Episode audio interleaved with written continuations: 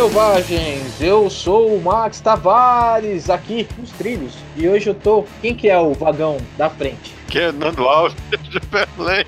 E quem é o, o nosso maquinista hoje? O Goldael aqui do Canadá. E pra mim, trilhos não existe. Esse trem tá andando sobre a pista mesmo. Muito bem, você já deve ter visto aí na, no, no feed ou no próprio site o tema que a gente vai falar hoje. Hoje a sugestão de pauta é do Godael, então por isso que ele é o maquinista hoje. A gente vai falar sobre é, aventura nos trilhos e aventura sandbox, misturando essa mistura muito louca de Brasil com Egito ou de português com inglês. Para aqueles que não gostam, a gente vai ter que usar esses dois termos, a gente explica daqui a pouco porque a gente fez essa escolha, a gente traz as polêmicas e desabafos de Godael e outras coisas a mais depois que a gente, como você já sabe, a música vai subir, descer, a gente vai continuar.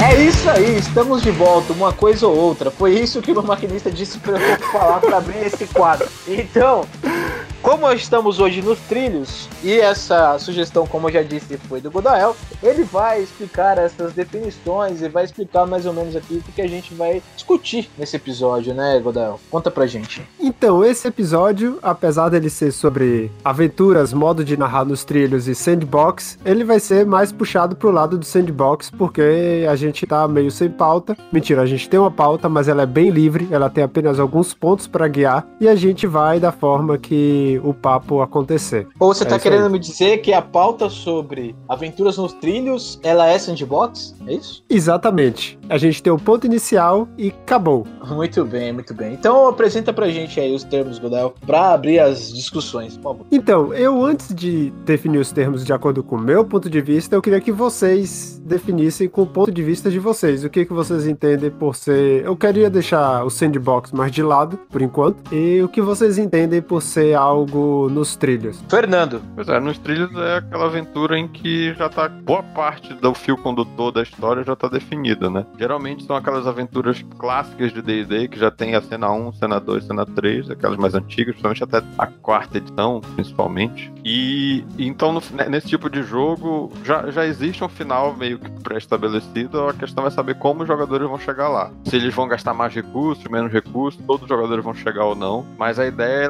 é conduzir o jogo até esse ponto final, passando pelos pontos intermediários que, que já tem. Muitas das vezes, esse- mesmo que, que tenha várias, várias opções de conduzir, de por onde essa história pode ser conduzida, às vezes ela se desdobra em três possibilidades possíveis de meio, mas ainda assim ela é nos trilhos, porque meio que já está definido como o- onde vai ser o clímax da aventura. E pra você, Max? acho que não tem. um- Fernando, como sempre, né? Fazendo o trabalho bem feito. Eu acho que é por aí mesmo. Acho que quando é, é uma- um tipo de aventura no qual personagem ele, ele tem uma influência moderada na história. Ele tem uma influência até até a segunda página da história. Não é aquela coisa na onde tipo, tudo tá aberto. Uma coisa que o Fernando gosta muito de falar que o Dungeon World tem, que é assim, vamos jogar pra ver o que acontece. O que acontece já tá dado e a gente só joga pra saber como os nossos personagens reagem àquele, àquela história que já tá dada. Eu acho que se eu fosse pra pensar e pra falar uma coisa diferente do Fernando, eu diria que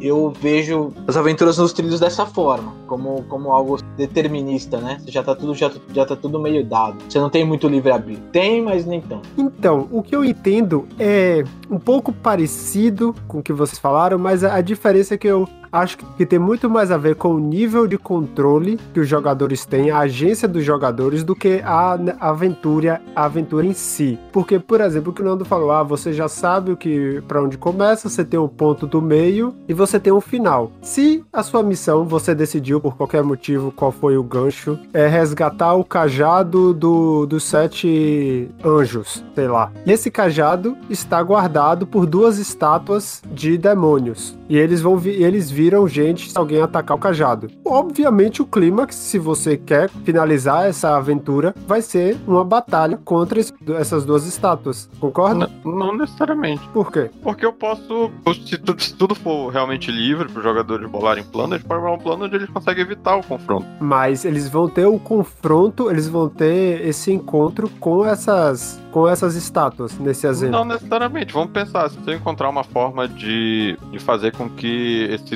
esse objeto seja teleportado para onde eu tô, ou eu consigo entrar sem ser visto, sem ser detectado, eu vou através da Umbra, sei lá, qualquer coisa nesse sentido. Porque se o jogador definir, se o narrador definir que o final vai ser um, um confronto com, esse, com esses dois, é aí que é o problema, porque aí eu, eu, eu tirei todas as outras possibilidades. Pô, se eu já defini que o final tem que ser um confronto com essas duas estátuas, com esses dois guardiões, qualquer outra possibilidade o, o, o narrador vai vetar, dizendo que não pode. Tá, então, ao invés do confronto, um encontro, que pode ser de diversas formas. É, tá, a questão é, o objetivo é pegar essas, esse, esse, objeto. É um objeto importante. Eu esqueci qual é o termo que tem para isso no, no cinema, mas tem essa ideia de que quando um, um objeto conduz a, a, a, o roteiro. MacGuffin é o nome do termo. Exatamente. Então, no final das contas, esse objeto, esse MacGuffin, ele, ele é o que vai fazer a trama andar para frente. Então, ele é o foco. Agora, é diferente de dizer assim, quando o narrador pensa, hum, eu quero que no final, pra pegar esse objeto, tenha um combate. Aí ele já tá ingestando, já tá colocando um trilho aí. É, eu, eu concordo. Agora, as coisas que tem no meio, vamos supor que você tem essa estátua segurando esse cajado, você tem que chegar até lá, e é um caminho na floresta. Nesse caminho, primeiro vai ter uns bandidos que vai tentar lhe roubar, e depois vai ter uns umas aranhas que botaram uma armadilha para você na frente, até você chegar ao lugar que tá com essas estátuas. Então sua aventura vai ser sair da cidade, bater esses bandidos que vão tentar roubar você, vai ter as aranhas que tentaram botar uma armadilha para lhe comer, e no final vai ter esse encontro, não dizendo confronto, mas esse encontro com essas estátuas e o cajado. Isso é aventura nos trilhos? Depende como é conduzido, esse é o ponto. É, se o cara forçar okay. muita barra pra galera andar dentro dessa dentro dessa dessa regra regra que, dentro dessa história que ele impôs, eu acho que tá dentro do trilho. Se ele abre espaço, por exemplo, para abrir uma subquest aí pra,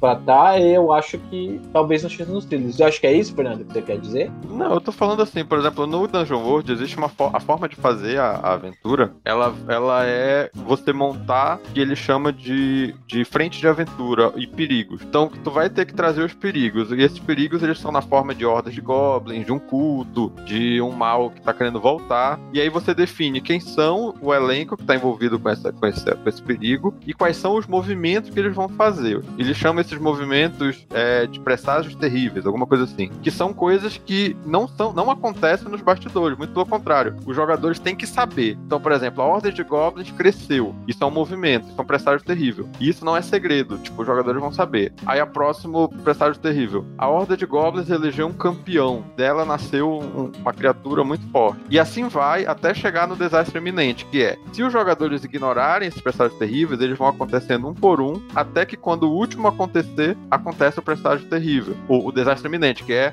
a vila foi destruída pelos goblins, talvez o, o, o, o, o Lorde tenha morrido, enfim, o Dungeon World, longe de fazer um, um, um jogo nos trilhos, ele te propõe, você precisa trazer o elenco que vai estar tá dentro dessa, dessa história e precisa trazer quais são os perigos que estão envolvidos ali. Só que ele não ingesta, esse é o ponto. Ele não, ele só apresenta como se fosse assim: olha, aconteceu isso. O que vocês vão fazer dentro com essas peças, na, jogadores, com esse arranjo que tá aqui, o que é que vocês vão fazer diante disso? Diferente se eu conduzir essa história que o, que o Godel falou, do sentido de assim: olha, os bandidos vão atacar os jogadores na hora que estiverem passando no ponto A. Ou seja, os jogadores vão ter que passar no ponto A. Aí, quando eles passarem no ponto A, não importa a circunstância, eles vão ser surpreendidos. Depois de vencer os bandidos, eles vão até o ponto B. No ponto B, eles vão encontrar. E assim, você tá entendendo? Quando eu já defino o caminho, já defino os passos que os jogadores vão dar, tento prever os passos que os jogadores vão dar e já defino qual, como essa oposição vai acontecer. Então, definir algumas coisas de antemão não necessariamente é nos trilhos, é muito pelo contrário. Você precisa, muitas das vezes, ter algum, pelo menos algum esqueleto, né? Qual o motivo da aventura? Agora, se você vai definir o caminho que os jogadores vão fazer, aí sim tá nos trilhos. Eu concordo com tudo que você falou, mas respondendo minha pergunta, esse tipo do que eu falei, você primeiro vai ter os bandidos que vão tentar roubar, depois vai ter a aranha que vai tentar comer e vocês chegam lá. Isso é aventura nos trilhos? Então, se, se, se o evento vai ter que acontecer exatamente dessa Definido forma. desse jeito, fa... isso, nessa ordem, não falei ponto A ou ponto B. E, ao invés de dizer assim, existe, existe um grupo de bandidos e existe uma aranha naquela floresta. Ao invés de falar isso, dizer exatamente assim, os ladrões vão roubar e a aranha vai tentar comer, é, tá muito próximo de ser no trilho, mas o que eu tô querendo dizer é, só isso não é, não vai definir ainda. Isso, porque Mas é muito próximo de o ponto que eu quero chegar que vocês falaram algumas vezes nesse sentido, não é que a aventura necessariamente é nos trilhos, é que a forma com que o narrador conduz e que ele leva os encontros, que ele faz os encontros acontecerem, que é nos trilhos. E não a, a aventura pode até ser escrita, né? Presumindo vários desses dessas etapas, falando, "Pô, quando eles passarem nesse ponto, eles vão ser atacados, independente de qualquer coisa. Quando eles passarem nesse outro ponto, vai acontecer essa outra coisa. E quando eles forem falar com não sei quem, também. Então, a aventura pode ser escrita, mas o que vai dire- diretamente influenciar a forma que o narrador vai conduzir o jogo. Mas o meu ponto é, nos trilhos, é a forma com que o narrador leva a aventura e não a, a aventura em si. Porque muitas vezes não é a falta de escolhas que faz ser nos trilhos, é a falta de levar em consideração a agência dos jogadores. E meu ponto é, nos trilhos é desconsiderar a agência dos jogadores e as consequências que as ações deles têm, e não necessariamente a falta de opções. É, não, é, é isso, é isso também, porque eu- acho que no final das contas não é dizer que. Eu, eu, eu acho que tudo que eu falei não exclui essa tua definição. Isso, exato. É, porque o exemplo que eu dei é isso. Não importa muito como os jogadores. o que eles vão fazer. As coisas vão acontecer já de um jeito determinado. Isso não quer dizer que, as, que os jogadores podem fazer o que pendam na telha deles. Esse é um problema. Ah, jogar fora dos trilhos não é não quer dizer que ah, os jogadores podem fazer o que dá na telha deles. Porque ainda, exi- ainda existe uma existência ficcional nesse, nesse. E essa existência vai condicionar as ações deles. Exatamente. Isso é geografia. Não tem como tu, tu, tu viver fora da existência. É o existencialismo sartriano, praticamente. Então, é, a gente precisa, precisa pensar que o problema maior é os jogadores não têm tanta gerência sobre o destino dos seus personagens. Eu acho que é isso realmente que o. Que o... E consequências nas coisas que vão acontecer depois. E também, ao mesmo tempo, a história considerar o que eles construíram, ou o, que- o passado deles também. Acho que envolve também um pouco disso. Muitas vezes tem história que tanto faz quem são os personagens. Eles já estão lá mesmo e, e dane-se. Mas eu acho que isso aí não é questão de ser nos trilhos ou sandbox. Isso aí é aventura ruim. Pô, é, ou, não, na minha opinião, né? O que pra muita gente é legal. Mas pra mim, a aventura ruim é que não considera os personagens que estão envolvidos. Mas tem aventura que é né, né, né, nesse tipo. Porque pensa também, pe- pensa no, pensa no seguinte, Godel. É, e, e se o cara tá mestrando uma aventura pronta? Sim, concordo. Tipo, se for numa campanha, eu acho que isso é muito mais aceitável em one-shots, que é só aquela aventura e pronto. Mas em campanhas eu acho que é legal, pra minha diversão, eu me divirto dessa forma, se essa, uma- essa aventura pronta for mudada um pouquinho, só pra que meu personagem tenha um motivo pra participar dela. Mas, enfim, isso não tem a ver com ser nos trilhos ou não. Isso é, isso é gosto pessoal e aventura ruim ou não. Não, eu acho que, mas eu acho que, que envolve. É, é, eu lembro do, do RPG Crônicas,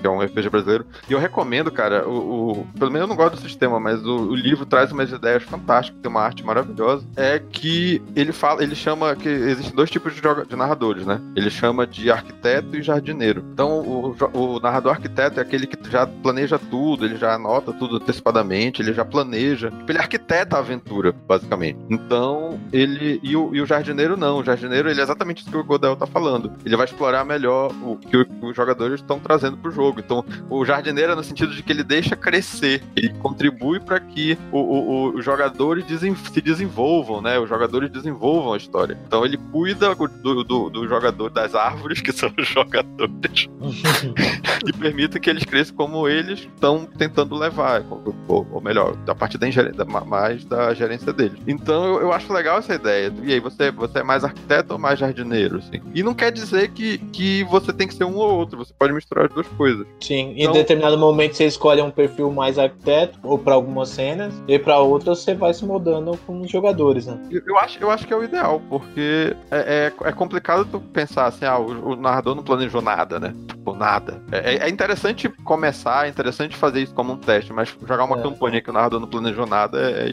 é estranho. E tem que ter minimamente o fiapo de história ali, né? É assim, eu, eu já comecei uma campanha sem ter nada planejado. Mas esse que é o ponto. Eu comecei a campanha sem ter nada planejado. Não quer dizer que eu não planejei o resto depois, a partir do que os jogadores trouxeram pra mim. Mas, mas agora, a minha- uma provocação rapidinha aqui. É possível começar uma campanha sem ter nada planejado? Porque pelo menos um objetivo o cara tem que ter ali. É um cenário, uma premissa para que os, jogadores, os próprios jogadores possam criar os personagens dentro daquilo, né? Olha, olha, olha.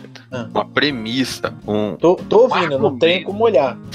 um argumento, vamos dizer assim. Eu já fiz isso. É tanto possível porque eu já fiz. Então a, a, a, a campanha que a gente tá narrando, que a gente tá jogando, que agora é um outro narrador que, tá, que assumiu a narração, ele. A gente começou exatamente com essa proposta. Os jogadores fizeram um. um eu deixei eles fazer os personagens do jeito que eles queriam. É, isso foi até um problema depois, mas a ideia era mostrar para eles que o Savage hoje era as potencialidades do Savage hoje. No final virou um eu grupo. Fiz esse foi ruim também. Onde o grupo vira, são cinco conjuradores, aí não adiantou. Mas ele, eles aí beleza, eles criaram os personagens. E aí a gente começou a história falando, eu propondo para eles assim, olha, vocês têm algo que não é difícil de levar com vocês, ou seja, um, quase um MacGuffin, né? Vocês têm algo ou alguém que não é fácil de levar junto com vocês e vocês estão fugindo isso, é, com isso de criaturas que estão perseguindo vocês por causa disso. Aí eu perguntei para eles de quem vocês estão, é, o que vocês estão levando, ou quem estão levando e por que que estão atrás de vocês e quais são as criaturas que estão atrás de vocês. E aí a gente criou em cima disso. O grupo trouxe a ideia de que era um rei e tal, que eles tal, tinham levando, estavam levando uma, uma pessoa que, que era importante para esse rei. E aí a gente foi desenvolvendo em cima disso e, e, e, e virou uma campanha. Mas,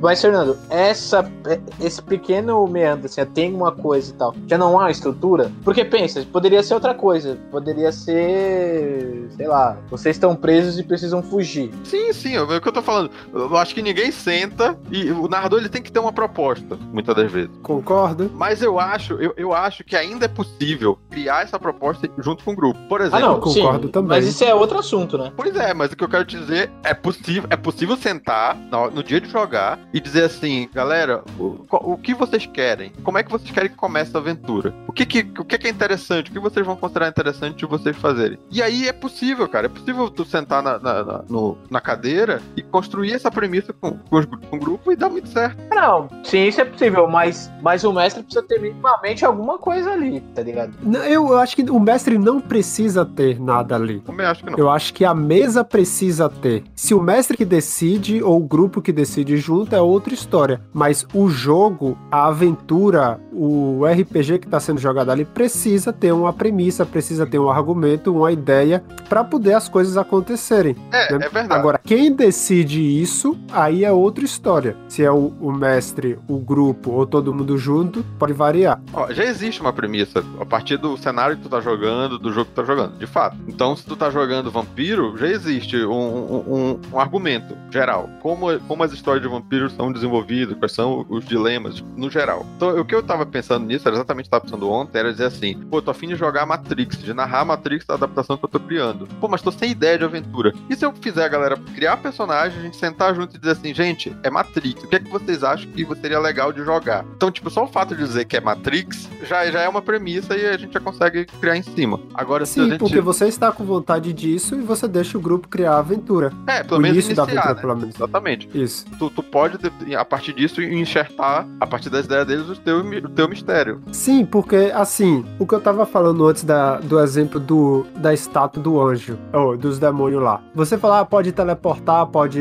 entrar furtivamente roubar, mas vamos supor que o mago que colocou isso lá, ele é muito bom. Ele é o mago dos magos, ele é o demônio dos demônios e colocou várias magias lá que o lugar é imune à magia e que os demônios, as estátuas viram demônio quando alguém se aproxima. Tipo, isso são restrições do mundo. Tudo bem que tipo ele dificultou bastante, ele fez algo para ter do jeito que ele queria, que fosse um combate. Mas de novo, a falta de opções não significa que é nos trilhos. O grupo pode dizer eu não quero ir mais lá, já que é tão difícil e a gente vai morrer para essas estátuas. Ah, pois é, mas aí é, é, é, uma, é, um, é, um, é uma escolha verdadeira. Eu posso continuar a aventura sem isso? Isso. Aí é de novo se o, o narrador dá agência e liberdade para os jogadores e não a aventura em si. Se ele falar, não, vocês têm que ir porque isso, porque aquilo. Pode ser que eles recusando pegar esse cajado, um deles continue amaldiçoado para sempre e morra. Pode ser que o rei mande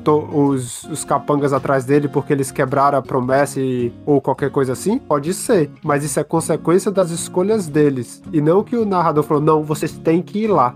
Dá, dá pra entender o que eu tô querendo dizer? Ah, é o, o narrador dá consequências para as atitudes e não necessariamente a falta de opções naquela aventura. Sim, sim, dá, dá pra entender. É, mas aí é diferente. Eu concordo contigo. Se, se não ir lá for uma opção em que a história não acaba, em que o mundo não termina, em que eles não morrem, todos eles, tudo bem. Agora, se for uma situação de, de vida ou morte, tipo, olha, é isso, e ou, vão lá, ou, nada, ou, ou tudo, tudo cai em desgraça, aí já não é mais uma escolha. Aí se ainda, além disso, ainda dizer assim, vocês têm que lutar com esse estado. Bom, e não tiver opção, não ter uma opção assim de, poxa, beleza, a gente vai enfrentar essas estátuas, mas como, se eu tiver de pelo menos de saber como ela, ela, eu vou enfrentar essas estátuas, ah, tipo, eu vou buscar ajuda, eu vou, vou tentar ir numa cidade tal, ver qual é, se tem um livro que me permite saber qual é a fraqueza dela, se eu posso paralisá-la, se eu posso. Aí o narrador fala assim: não, vocês não têm tempo. É, aí eu concordo. É isso. É isso que eu estou falando. É, é a ação do narrador ficar podando o tempo todo os jogadores, mesmo que faça sentido. Pois é, mas muitas das vezes isso já tá na aventura. Tanto que existem as aventuras de D&D quinta edição agora, todas elas são fora dos trilhos, entre aspas. Elas são sandbox. Porque eles te apresentam um cenário, um mini cenário ali. Ele vai te dizer, olha, cidade tal vai acontece evento tal, na cidade tal acontece... Mas os jogadores podem ir para qualquer uma delas, podem fazer as, as é, é, buscar as pistas, buscar a ajuda na ordem que eles quiserem. E aí, isso é sandbox ou não? Isso é a sandbox, a quebra-cabeça. Porque agora, já que você tocou nisso, vamos do que eu queria falar de que nos trilhos não é aventura, e sim a forma de narrar, a forma que o mestre conduz o grupo. E que isso tem quatro níveis. Pode ser no nível de campanha, o que para mim é o pior de todos, o nível de aventura, ao nível do encontro e o nível das ações dos jogadores. Tudo bem que quanto mais ele ele põe as ações dos jogadores no trilho, mais fácil é a campanha ser nos trilhos. Por isso que muitas vezes o narrador poda várias ações para que a aventura saia do jeito que ele quer, para que a campanha saia do jeito que ele quer. Dois pontos. Primeiro, um, dá exemplo desses dois últimos. E dois, é aquilo que eu falei antes da gente começar a gravar. A forma como o narrador narra vai influenciar na forma como o jogador joga. Então, isso. Então, no final das contas, nos trilhos, não é só uma forma de narrar, é uma forma de jogar o jogo. Pronto. E que não é a aventura aventura em si. O pode ser que a aventura é nos trilhos, pode, mas é a forma de jogar o jogo, porque nos trilhos a ação, vamos supor, essa questão da estátua ainda. A ação que o jogador ele fala, o mestre pergunta: "O que é que você quer fazer?" Ele fala: "Eu quero ir pesquisar sobre essas estátuas na biblioteca". Aí ele já pode ir. Pô, não pode, não tem isso escrito em biblioteca nenhuma, porque ele quer que você vá até a estátua e lute com ela. Então ele tá podando as ações dos jogadores. Ou tem um, vamos pelo exemplo clássico, tem uma armadilha, o jogador quer arrudear e ir por outro caminho ao invés de tentar desarmar a armadilha. O mestre não deixa. Então, isso é nos, as ações nos trilhos. O mestre quer que o povo faça as coisas do jeito que ele quer. O encontro é como resolver o encontro. E o, o encontro nos trilhos seria seria, eu já não sei. Essa estátua, você só pode lutar com ela. Tudo bem que antes disso, você pode, por exemplo, se preparar, chamar um exército, você pode estudar, você pode aprender uma magia diferente mas você não pode negociar com essa estátua, você não pode roubar essa estátua, você não pode fazer uma perseguição, talvez possa, se ao invés de lutar, você pega o negócio e sai correndo, pode ser, mas você dizer que esse encontro é só uma luta e tá, acabou. Se isso colocar. Tá, entendi. Não tem outro. Não, não, não há outra forma de, de superar esse, esse, esse, perigo. Esse desafio, isso. E isso, para mim, é muito presente naquela frase clássica de DD: rola iniciativa. Você está está numa estrada e fala assim: Ah, você abriu. Não vou botar numa masmorra. Você abriu essa porta. Tem quatro esqueletos lá dentro. Rola iniciativa. O mestre tá dizendo: se prepare pra luta. Que é isso que vai ter. É a, é a proposta do jogo, né?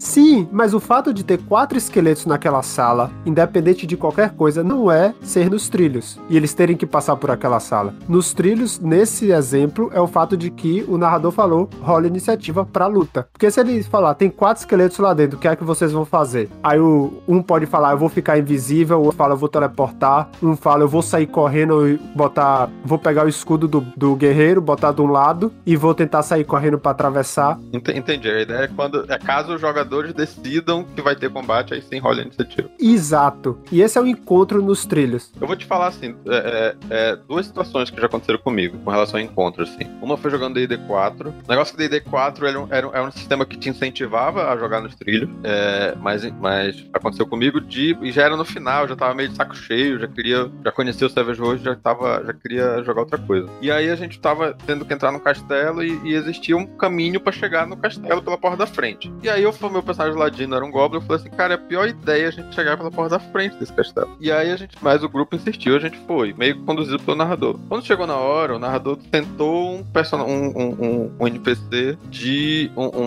uma espécie de gárgula misturado com um grifo, sei lá, que tinha uma cauda de machado. Tinha um machado na ponta. E aí era de um jogo. E aí eu falei assim, cara, esse bicho ficou bem entre a gente e o caminho. Aí eu falei assim, mano, bora pelo outro caminho. tipo, não tem por que a gente enfrentar esse bicho. Eu não quero enfrentar esse bicho. Não faz sentido a gente enfrentar esse bicho. A gente tem que. A gente sabe que lá dentro vai ser muito pior que aqui fora. E aí a gente não, não tive essa opção. Tipo, no final das contas, o bicho não deixava a gente fugir. Não deixava, acabou. Não há como fugir. Aí, jogando quarta edição, também aconteceu outra coisa parecida. Um cara de, montado num dragão, a gente nível menos de 10. Um cara montado num dragão de nível 18, a gente sabia o nível dele. Quebrou a, o teto e entrou no lugar onde a gente tava, fechou a, a, a, a, saída e ninguém voava. E aí, tipo, ou seja, a gente tinha que lutar com ele. A gente não tinha opção. Sendo que ele era nível 18, a gente sabia que a gente não podia. Ou a gente entregava, era, era como se fosse assim. Ele foi buscar o item que ia tornar ele invencível, que tava com a gente. Ou a gente entregava esse item para ele, ou a gente morria lutando. E aí qual tu acha que é a opção que a gente tentou? Morrer lutando. Entregar? Então, então foi, foi, morrer lutando, porque não fazia sentido pro nosso personagem a gente entregar isso de bandeja. Então, no final das contas, é meio que a gente não teve opção, era lutar ou lutar. E isso foi do lado do jogador. E para mim, essas duas situações foram extremamente frustrantes, porque se for pra gente ter um combate em que tu sabe o, o final já, tu sabe, tu não tem outras opções, um encontro no final das contas, que não tem outras opções, é, é meio. É meio é, hoje em dia, realmente, eu não gosto. Outra coisa é como narrador. Eu fui jogar a primeira vez que fui narrar Dungeon World, eu fui com essa mentalidade de tudo está pronto. Então, eu fui com uma aventurinha pronta, que eu, eu mesmo tinha criado, e falei assim: ah, nessa sala aqui tem cinco goblins. Olha só qual a diferença. Nessa sala aqui, eles iam entrar numa, numa masmorra lá, e eu coloquei: nessa sala aqui tem cinco goblins, nessa outra tem dez goblins, nessa outra tem um fantasma, e assim vai. É, quando eu, eles foram lutar com os goblins, aconteceram situações em que caiu lá resultados em que eu tinha que colocar alguma complicação na história. Aí eu pensei: caramba, mas os quatro quatro goblins que estão nessa sala já estão lutando com eles. Não tem uma outra complicação. Eu não bolei nada para essa sala que tem uma outra complicação. E aí isso mostrou o quanto o sistema ele luta contra tu deixar tudo pre preparado. E aí o que é que eu percebi? Que se eu tivesse simplesmente dito nessa sala tem goblin, não tivesse definido quanto, não tivesse fechado que não tinha mais outra coisa, eu, eu podia ter naquele momento um esqueleto ter se levantado do chão e ter agarrado a perna do, do mago. Ah, mas o esqueleto tava aí antes. Não, não tinha pensado nele, mas como eu fechei a minha ideia, basicamente isso acabou acabou com, a, com, a, com, todas as possibilidades. Então é, aí tem duas diferenças.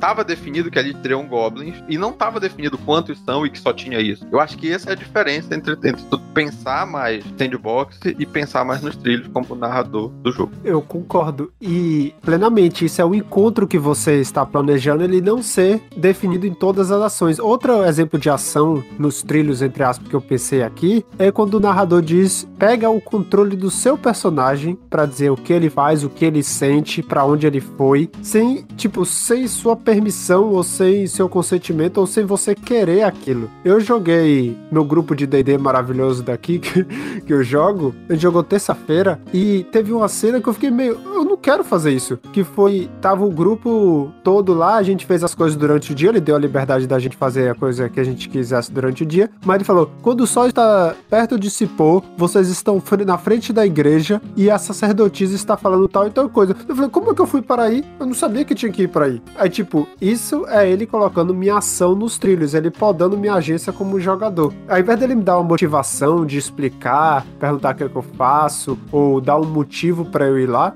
ele simplesmente pegou minha ação e fez que eu estava lá. Ou quando diz, você está, o narrador falar, ah, veio tal coisa e você está com medo, você está sentindo isso e aquilo. Não, não coloca minha ação nos trilhos, deixe eu fazer isso. Mas aí a polícia do RPG RPG do Canadá tá mal, hein? Aqui no Brasil isso tá, tá mal. Precisa chamar uns BR pra vir pra cá pra poder policiar esse estilo de jogo. É, aqui no Brasil isso dá cadeia, velho. Olha só, eu acho que no final das contas, olha, é, é, possível, é possível fazer isso que tu tá falando, até, Godel, de um jeito que. Porque assim, eu acho que pegando aquilo que eu falei, essa questão de pensar no narrador, ele narrar nos trilhos, não é um problema, porque jogos muito divertidos podem ser jogados nos trilhos. Eu jogava D&D 4 e, como eu falei, é um jogo que é jogado nos trilhos, eu me diverti durante muito tempo com ele, entendendo que essa era a proposta do jogo. Agora, ou como o próprio Godel falou, que a gente pode pensar que nos trilhos é uma é basicamente uma obrigação quando a gente joga em evento, ou uma aventura de um, one shot, esse tipo de coisa. Então não é um, o problema não é esse, mas às vezes é como ela é feito. É, é, é importante. A gente vai pro cinema, a gente sabe que aquilo é mentira. A gente sabe, a gente sabe que, que, que a gente vai ver um filme, a gente sabe que muitas das vezes é, é a jornada do herói e no final o, o pessoal vai vencer. O, o, mas a gente não quer que isso seja esfregado na nossa cara, a gente não quer que isso seja.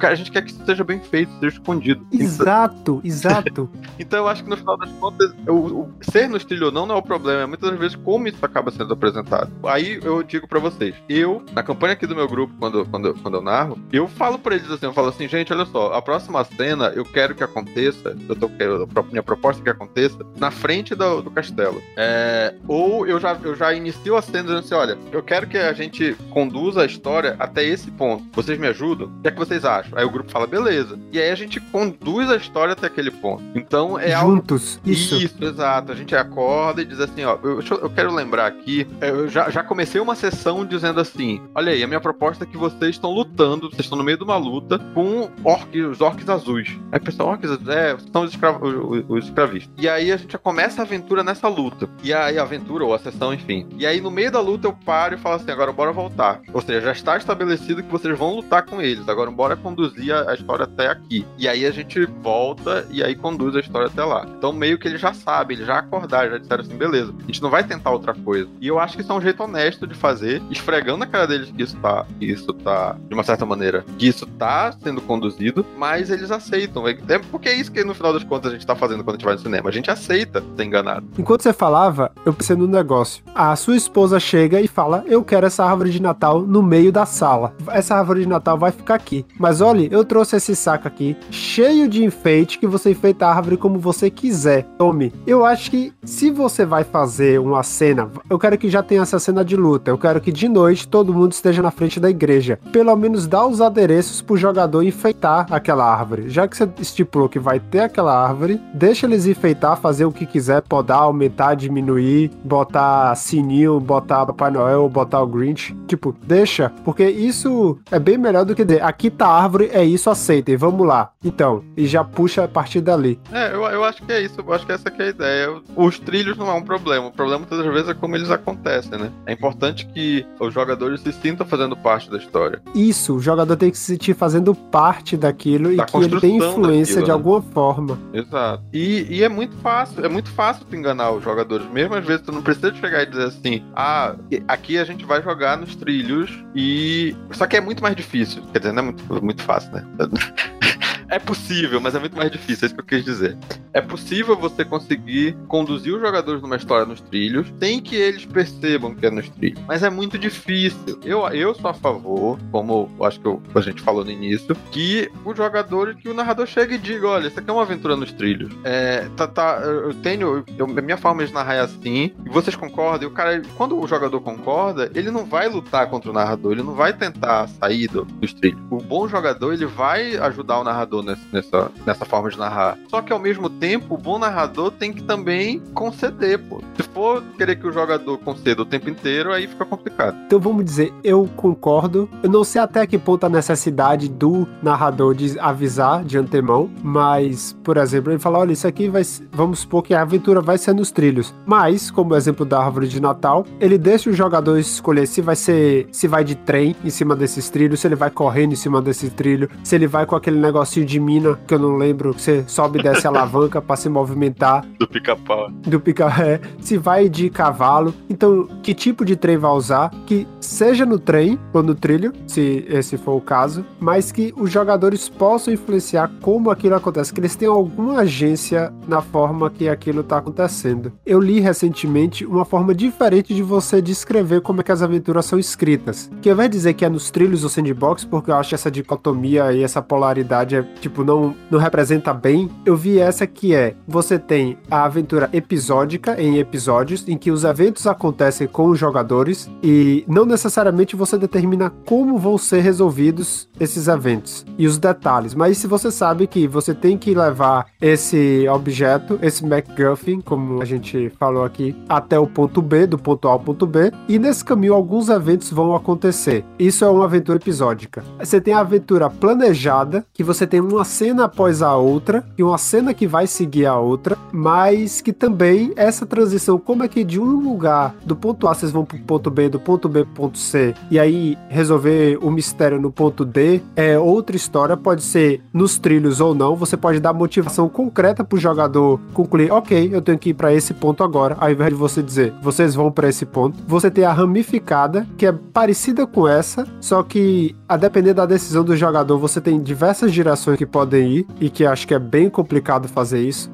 É, é aquela história, né? Tu, tu, tem um meio que, que pode ter várias opções. Né? Isso. E você tem a aventura em quebra-cabeça, que pode ser considerado sandbox, em que você tem essas frentes com, como o Nando definiu antes, essas frentes, você tem os lugares, você tem os NPCs e as motivações. Então você tem esses. Não que pode ser Lego também, não só quebra-cabeça. Você tem essas peças e junto com os jogadores vocês vão fazer a aventura acontecer. Que essa é a minha favorita, que eu acho que dá até menos trabalho do que algumas outras e que pode ser considerada sandbox por, por alguns, já que se, por exemplo, na investigação você tem pistas em vários lugares, você tem vários NPCs que participaram e que sabem sabem coisas e os jogadores são livres para visitar os lugares, para conversar com os NPCs, para tirar as conclusões que eles acreditam, sem você necessariamente dizer para onde eles estão indo. Sim.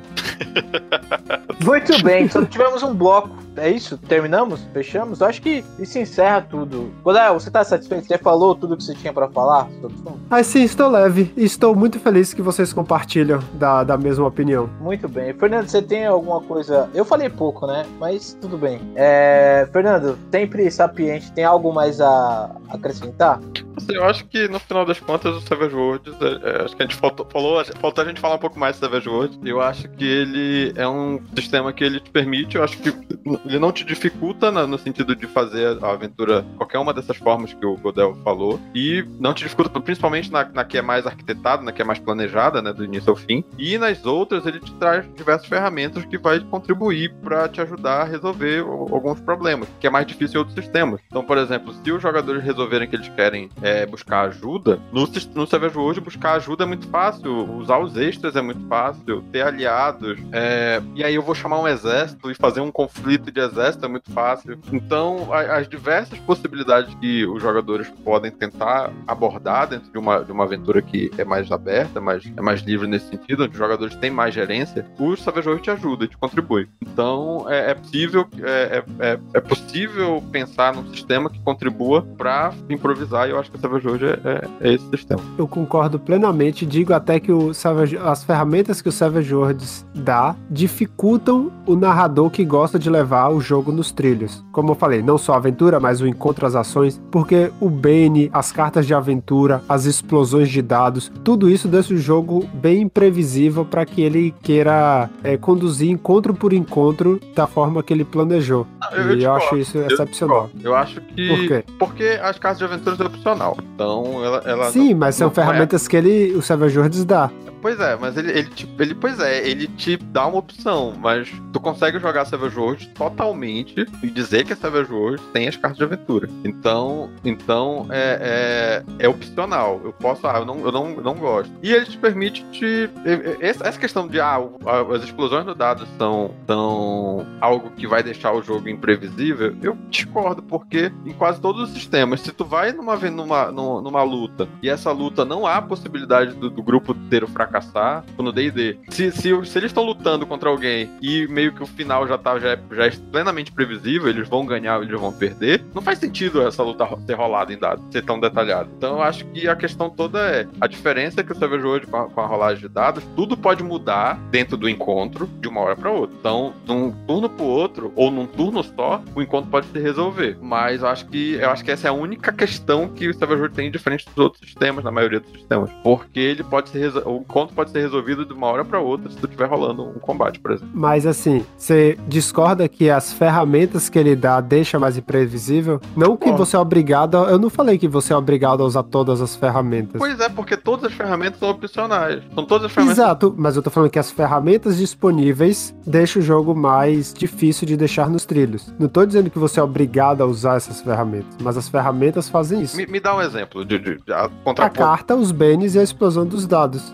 Como a explosão dos dados podem fazer com que o jogo fique imprevisível? Um exemplo, você tem um encontro com uma certa dificuldade e o narrador não quer que você é, passe naquele encontro, porque ele acha que, vamos supor, você está no bar, não é pra você encontrar o vilão que tá no bar naquela hora, mas você rola um PCB e fala, então tá, então menos 8. Aí o, aí o problema não é do sistema, é o narrador ruim. Se o narrador Eu não não, falei quer. que o problema é o sistema. Tu tá, porque tu tá falando que aí, o- se ele der um, um modificador de menos 8 e o cara vai perceber pela explosão dos dados, é porque se ele der a chance do cara só rolar, ele tem que ele tem que estar preparado pra arcar com as consequências da pessoa ter sucesso ou fracasso. Isso vale pra qualquer sistema. Mas o que é pra ser não necessariamente é o que acontece. Tipo, muitas vezes o narrador fala assim: não, hum, não quero engessar, não quero dizer não pra ele. Então vou dizer não, mas vou botar bem difícil pra ele falhar e não conseguir. Não, Mas aí, aí- ma- ma- mas aí aí, é um tá, problema eu, do- eu concordo, eu concordo com o Fernando. O problema é que, tipo assim, se não é pro cara ser encontrado, nem pede o teste. Eu concordo com isso também. Porque mas enfim, senão o é teste aí. vai Eu vou ser- cortar essa parte.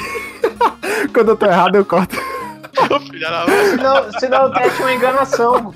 O teste é uma patifaria. Eu concordo É- é também, só que o Savage Worlds faz essa patifaria ficar mais difícil. É isso que eu tô falando. Não, mas aí que tá. Não é que o sistema permite, então. Eu concordo com o Fernando nesse ponto. Você No entende que aí se- não. Tá, então eu vou dar Não, outro exemplo, não, vou dar outro não, exemplo não, pra ver se eu tô não. certo. Eu tô brincando que eu não vou cortar isso não, mas vou dar outro exemplo então, pra ver. Você tá no combate e você primeiro vai colocar os bichos pequenos e no terceiro turno o cara chega. E o seu grupo mata os, o chefão chega. No primeiro turno o grupo mata todo mundo e ele se pica dali. Aí você vai, porque não tava Não, aí previsto adianta, isso. faz o chefão chegar antes, pô. Por que, que tá exatamente. no terceiro turno? Não tô dizendo que não tem solução para esses problemas. Estou dizendo, problema entre aspas, estou dizendo que o sistema, por permitir isso, Isso vai, isso vai ao encontro do que eu falei. A única questão do sistema é que ele permite, dentro de um encontro de combate, que o encontro seja definido de uma hora para outra, que o encontro seja definido de um turno para outro. Coisa que, por exemplo, no D&D dificilmente isso vai acontecer. É, provavelmente no D&D, em níveis mais altos, é possível imaginar que os jogadores vão chegar no terceiro, terceiro turno. É, então, se tu tá aplicando algo que naquele sistema funciona e nesse não, aí é outra, aí é o problema teu. Tá entendendo? Nesse caso, nesse caso, se tu sabe que o sistema é possível que os jogadores resolvam no primeiro ou no, no segundo turno, e tu tá colocando um negócio pra acontecer no terceiro, tu tem que estar pronto pra, pra fazer o que, é que vai acontecer se ele resolver no primeiro ou no segundo. Se tu não tá pronto, o problema é teu, não do sistema. mas é exatamente isso que eu tô querendo dizer. No Savage Worlds, não dá pra você planejar e colocar nos trilhos certas coisas que em outros sistemas você pode. Mas vamos lá, eu vou tentar de novo. Vai. Mas vocês concordam que o Bane e as cartas de ação deixa isso mais As cartas de aventura, sim. Se tu quer fazer As cartas de usa carta de aventura, aí tá doido. Tá. Você chega e você tem que ir lá roubar o anel da invisibilidade de Smaug. Ele tá lá dormindo. Você- o grupo sabe que ele é forte pra caralho. E ao invés de tentar ir de forma furtiva, eles decidem atirar e matar o dragão. Que pode acontecer se eles explodirem um dado e se eles tiverem a arma correta. Mas você sabe que depois esse dragão ia atacar a cidade. Pra ter outra a aventura da semana que vem ser esse dragão atacando a cidade e indo atrás deles com o anel. Mas eles mataram o dragão ali porque o dado explodiu. E meio que na sua cabeça não era pra isso acontecer. No D&D isso é impossível de acontecer, de certa forma, porque a CA do bicho é 35, você joga o seu D20 mais 4, você não vai matar acertar o bicho nunca. Mas no Savage World você pode. É, é, é bem difícil, mas é possível. Mas é, é possível. Mas É dá, o cara possível. tá disposto a gastar os três bens dele ali pra poder acertar e dar É. um dano. Bem difícil, mas é, até porque ele vai ter os próprios bens, ele tem uma- um vigor muito alto, é muito difícil, mas é possível. A- a- aí é uma Mas dá. questão. Ah, Tá, eu acho que até do DD dá. mas, Se, se for. Não, se o ACA for maior do que a, a soma dos bagulho lá. Mas enfim. 20 é sempre É isso aí. então dá. Mas a hoje é maravilhoso. Eu tô errado nisso. Os dados não ajudam, não. Eu tentei, mas não dá. Os dados não ajudam em nada, não. Não atrapalha, na verdade. Então é sempre com essa mensagem que a gente termina. O Savage Worlds é bom demais que nem o Godel consegue quebrar o Savage Worlds. Estamos aqui para defender esse sistema. E o Fernando talvez seja o maior, o maior defensor desse sistema. É tipo aquele meme do soldado e da pessoa dormindo. o Fernando é o soldado. Lisonjeado agora. Muito bem. Fernando, Godael são as bombas e as facas. Fernando é o soldadinho. E o Savage Worlds é a criança dormindo. Ai, meu Deus. Não, mas peraí, eu quero me defender agora. Que isso nesse episódio. Isso nesse, nesse episódio, episódio, passado, o Nando que era as bombas, eu fui o cara com o escudo. Que ele, eu verdade, lembro que ele verdade. falou assim: que o Savage World não dá para resolver o combate inteiro, dano, acerto, defesa com uma rolagem só. E eu lembrei que podia. Então, a gente reveza aqui. O público gosta de você, mesmo hoje você comprando. Eu esse... errei no final, eu errei no final, assumo, mas é isso aí. Muito bem, gente. Esse foi, foi o nosso podcast de quarentena, o primeiro de alguns a gente vai gravar, né? E ó, com a mensagem lave as mãos, fique em casa, jogue em Savage Worlds online, né, não, Godel? Pelo Fantasy Grounds, pelo Roll20, jogue em RPG. Pelo Skype, pelo Discord. Pelo Skype, pelo Discord, existem várias formas. Jogue em RPG, fique em casa. É muito importante nesse momento, né? E acho que é isso, né, pessoal? Recado dado? Recado dado. Estou mais leve. Recado dado, joga RPG, mas leve a sério o que tá acontecendo. Muito bem. É isso aí, galera. Então, a gente fica com essa mensagem. A gente volta no próximo episódio. Ah, não esquece de mandar, né? As suas discussões e tal. Xingue o Godael, defenda o Fernando, ou vice-versa. Defenda o Godael, xingue o Fernando. Importante é participar, porque podcast se alimenta de comentários, né? É isso aí, galera. Obrigado e até a próxima. Busque conhecimento. Beijo. Lavem as mãos. É, esquece o beijo.